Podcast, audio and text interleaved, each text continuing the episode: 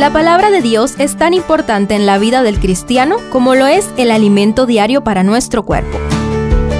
Estudia con nosotros el capítulo del día en Reavivados por su palabra. Gálatas 6 culmina la carta ofreciendo una serie de consejos prácticos y una breve despedida con la característica bendición de Pablo. Escudriñemos los consejos. Primero, apoyo mutuo. Hermanos, si alguno es sorprendido en alguna falta, vosotros que sois espirituales, restauradlo con espíritu de mansedumbre, considerándote a ti mismo, no sea que tú también seas tentado.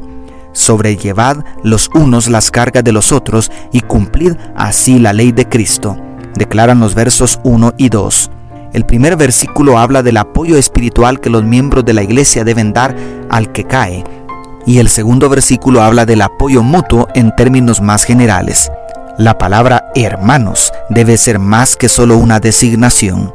Segundo, responsabilidad individual. Si alguien se cree importante cuando en realidad no lo es, se está engañando a sí mismo. Cada uno debe examinar su propia conducta. Si es buena, podrá sentirse satisfecho de sus acciones, pero no debe compararse con los demás. Cada uno es responsable ante Dios de su propia conducta, declaran los versos 3 al 5 en la traducción en lenguaje actual. La hermandad es buena, pero no debe ser pretexto para evadir la responsabilidad individual. En el juicio divino, cada uno tendrá que dar cuentas a Dios, como dijo en Romanos 14:12. De paso, el verso 6 parece colocar como una de nuestras responsabilidades el sostenimiento de los ministros del Evangelio. Tercero, ley de la siembra cosecha. No se engañen, Dios no puede ser burlado.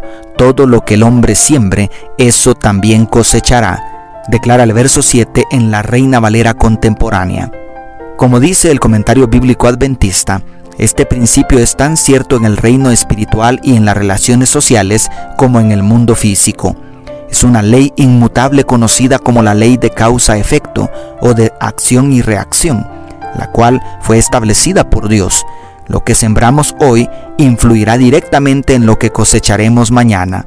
Así que cuidado con lo que siembras. Cuarto, siempre procurar el bien. Así que no debemos cansarnos de hacer el bien, porque si no nos desanimamos, a su debido tiempo cosecharemos. Por eso, siempre que podamos, hagamos bien a todos, y especialmente a nuestros hermanos en la fe declaran los versos 9 y 10 en la Dios habla hoy.